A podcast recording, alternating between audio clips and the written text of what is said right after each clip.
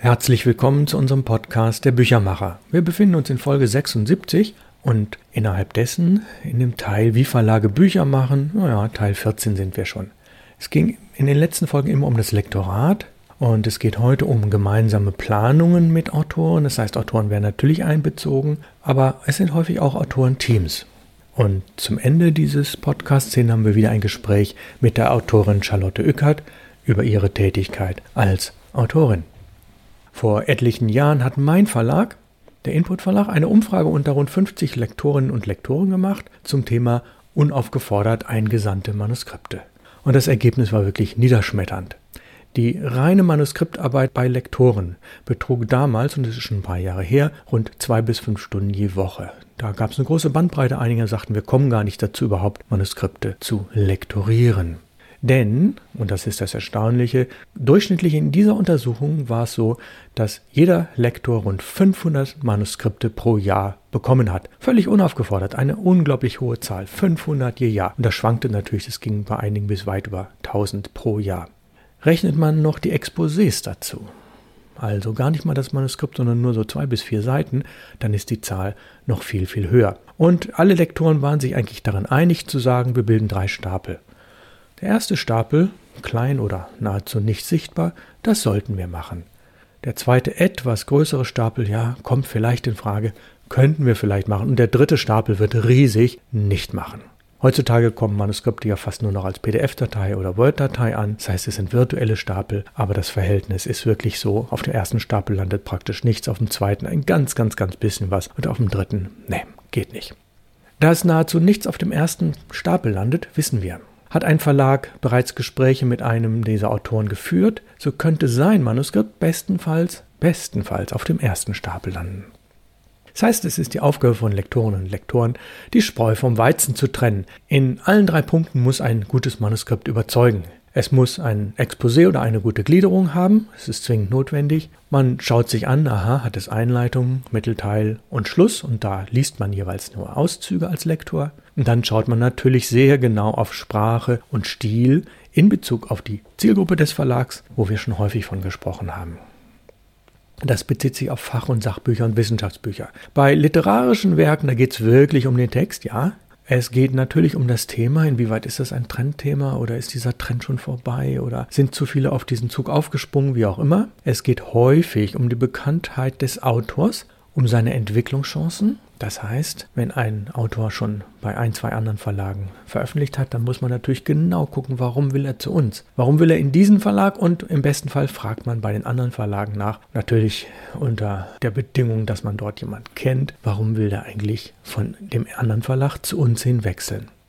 Jetzt geht es um das Thema neue Produkte entwickeln. Will man neue Produkte entwickeln, geht es in Gespräch mit Autoren immer um Folgendes. Man muss gemeinsam Ziele festlegen, damit fängt eigentlich jedes Gespräch an und dreht sich dann manchmal auch in der zweiten, dritten Runde immer wieder um das Thema Ziele. Es geht um die langfristige Planung, das heißt nicht nur für dieses und nächstes Jahr, sondern manchmal sogar Perspektiven von fünf und mehr Jahren.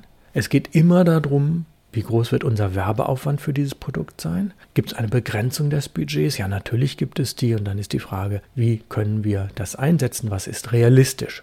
Dann geht es in solchen Planungen auch relativ häufig um technische Themen. Da kommen wir dann gleich zu und natürlich in den nächsten Folgen auch noch, wenn es um die Herstellung geht. Das heißt, der Autor liefert ja heutzutage Daten, die möglichst gut verwertbar sind und die beziehen sich ja nicht nur allein auf den Text und seine Aufbereitung. Und es geht bei den Gesprächen mit Autoren auch immer um die Honorarhöhe. Und die Frage, können wir einen Vorschuss zahlen als Verlag? Ja, wenn ja, wie hoch ist der Vorschuss? In welchen Raten wird er gezahlt? Und da sieht man, da wird der Lektor dann viel mehr zum Projektmanager, da sprachen wir schon mehrfach von. Gerade bei neu zu konzipierenden Werken sind viele hausinternen Absprachen notwendig. Da geht es um die Zusammenarbeit mit Marketing und Vertrieb. Da geht es zum Beispiel um die Fragen, passen Thema, Trend und Schreibweise zu dem, was wir haben wollen? Wie ist der Umfang? Passt der ins jetzige Programm hinein? Machen wir anderen eigenen Titeln vielleicht überhaupt Konkurrenz? Ergänzen sie sich? Oder gibt es jetzt auf einmal neue Lücken, weil wir jetzt das eine Werk durch das andere ersetzen und ähnliches mehr? Überhaupt geht es um die Frage, ja, was macht eigentlich die externe Konkurrenz? Also nicht nur hausinterne andere Bücher, sondern die anderen Verlage, die ähnliche Zielgruppen haben. Wo intensiviert oder vernachlässigt jemand unsere Hauptthemen? Und das muss man sehr genau beobachten. Die beste Beobachtung ist natürlich immer auf der Frankfurter Buchmesse und der Leipziger Buchmesse auf dem Stand jeweils zu gucken, was haben die an Neuerscheinungen, wie sind die gemacht und was ist vielleicht sogar in der Planung, auch das in Gesprächen herauszufinden.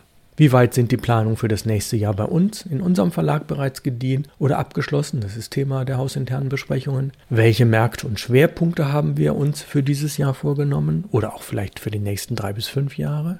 Und die entscheidende Frage, wollen wir uns mit unserem Programm eher verbreitern, also mehr Themen, mehr Themenaspekte hineinnehmen oder vertiefen, also in die Tiefe gehen? Nächste Frage bei diesen hausinternen Gesprächen, wie gut lässt sich dieser Autor vermarkten? Was hat er an Potenzial? Was hat er an Kontakten? Zum Beispiel die Frage, leitet dieser Autor Seminare oder Fortbildungen? Ist er in Netzwerken oder in einem Verband tätig? Und ähnliches mehr. Welche Lesungen sind geplant? Und wer ist der Veranstalter dieser Lesungen? Auch das plant man oft ein halbes Jahr bis zu einem Jahr im Voraus und mehr. Literaturfestivals und ähnliches natürlich sowieso.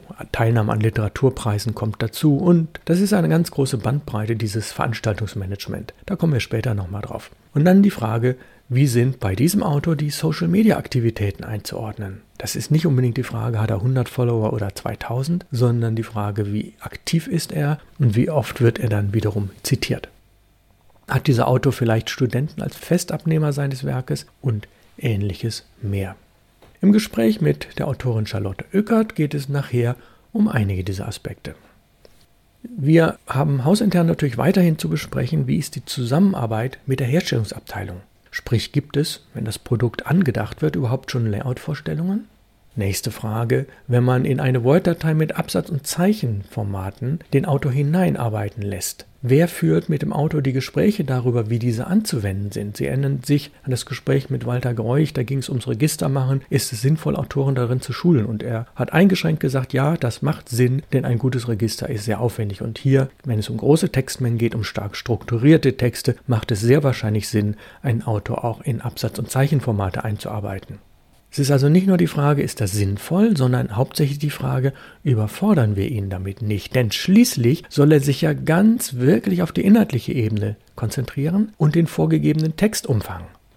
Und diese Gegensätzlichkeiten zwischen Inhalt, Text und der Technik, sprich der Anwendung von strukturierten Textformatvorlagen, diese Gegensätzlichkeiten gilt es frühzeitig zu klären. Gemeint ist die höchste gedankliche und inhaltliche Qualität gegenüber der formalen Anwendung von Formaten und damit ist gemeint sowas wie Titel 1, Titel 2, Merksatz, Verweise, Tabellengestaltung und vieles mehr, diese Widersprüche aushalten zu können, aufzulösen oder zu sagen, nein, das wollen wir nicht. Das ist nicht Sache des Autors.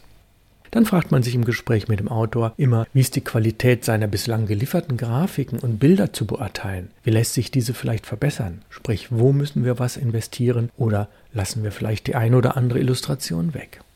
Und bei den hausinternen Gesprächen, was die Ausstattung angeht, die Frage natürlich, welche Ausstattung soll das Produkt bekommen? Also die Größe, der Seitenumfang, die Typografie, das Papier, die Bindung.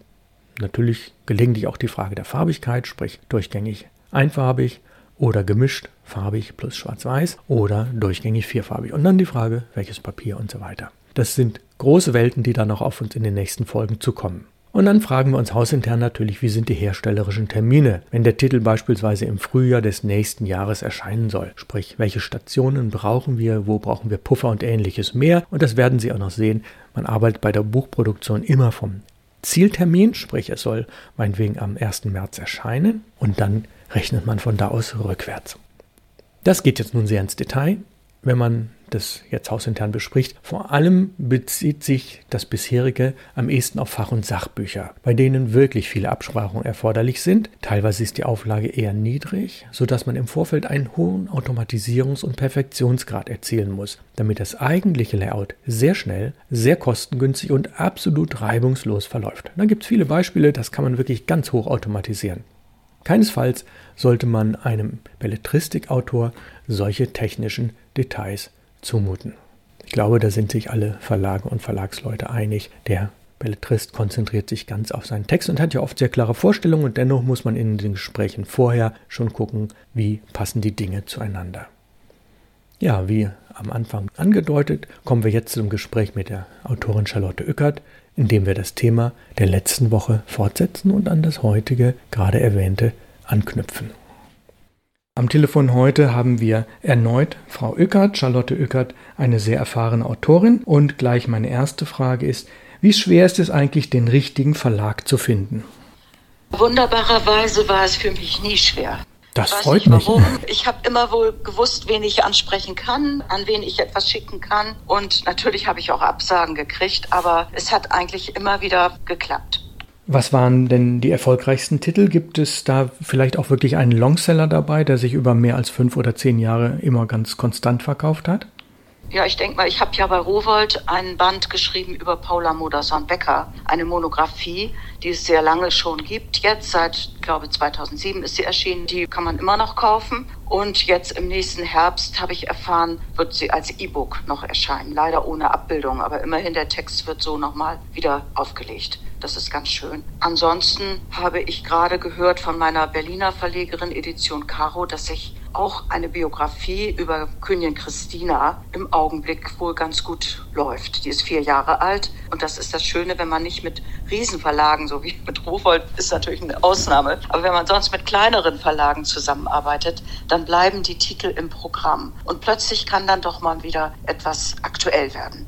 Ja, die Bandbreite scheint ja relativ groß zu sein. Also da sind durchaus auch Sachbücher dabei, Biografie und ähnliches. Wenn man sich das anschaut gegenüber dem rein kreativen Schreiben, Vor- und Nachteile von einem Sachbuch? Ich schreibe keine Sachbücher. Ich schreibe erzählende oder literarische Sachbücher, wenn man das überhaupt so sagen will. Also ich trenne das überhaupt nicht. Ich denke, ich schreibe Lyrik auch in meinen Sachbüchern in Anführungsstrichen. Kann es lyrisch werden oder erzählerisch oder essayistisch vor allem. Also wenn, dann würde ich höchstens sagen, ich schreibe Essays. Gut, und wenn man sich diesen Aspekt der Recherche anschaut? Der nimmt viel Zeit ein und es ist auch viel Freude, weil ich habe ja viele Reiseerzählungen und Reisebücher gemacht und bin viel herumgekommen dadurch. Und das ist einfach für mich eine schöne Sache gewesen. Bin gern unterwegs, vermisse ich jetzt im Augenblick, dass ich das nicht so kann. Und doch, ich muss sagen, das lohnt sich. Recherche ist, ist immer eine Freude, wenn man dann etwas findet. Gerade zum Beispiel bei dem Thema Königin Christina bin ich ja allen ihren Stationen nachgereist und den Museen und überall, wo von ihr noch Spuren sind. Und das war einfach sehr, sehr schön, diese Arbeit, muss ich sagen.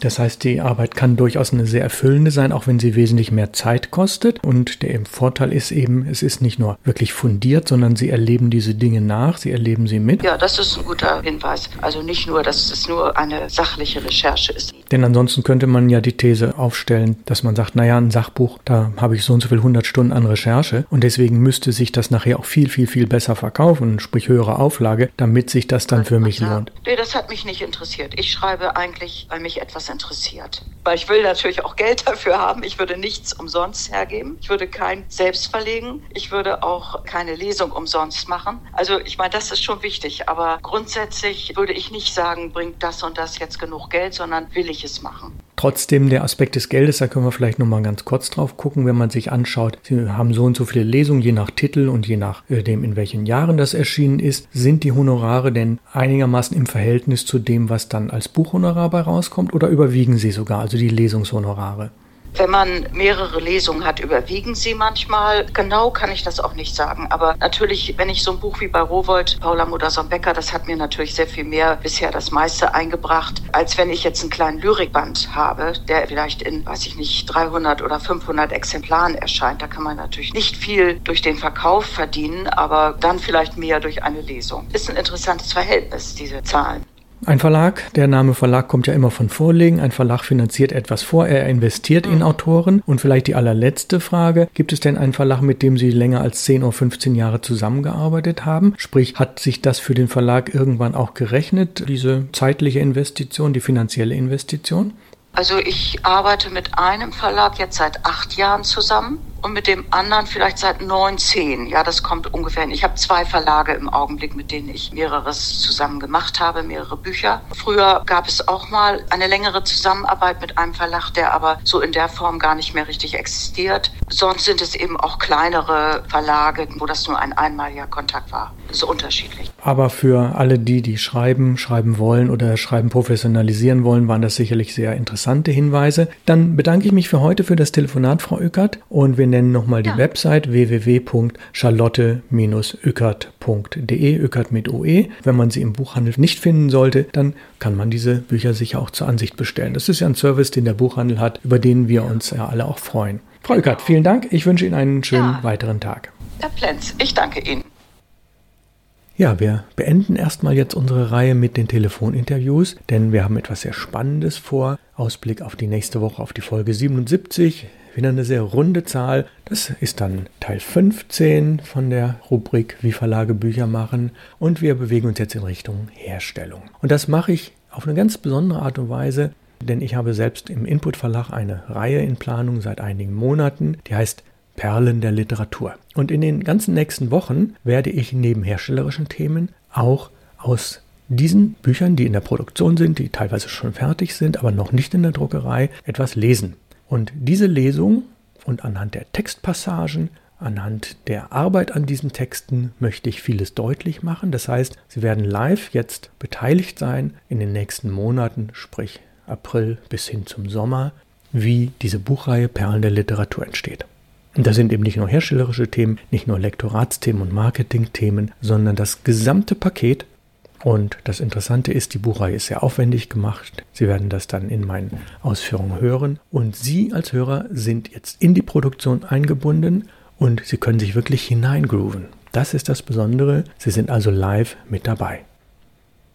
Ja, nächste Woche also die Folge 77 des Podcasts der Büchermacher.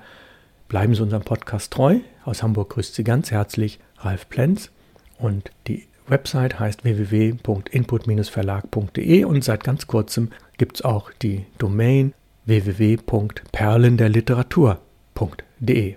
Ohne Strich und ohne Punkt, perlenderliteratur.de.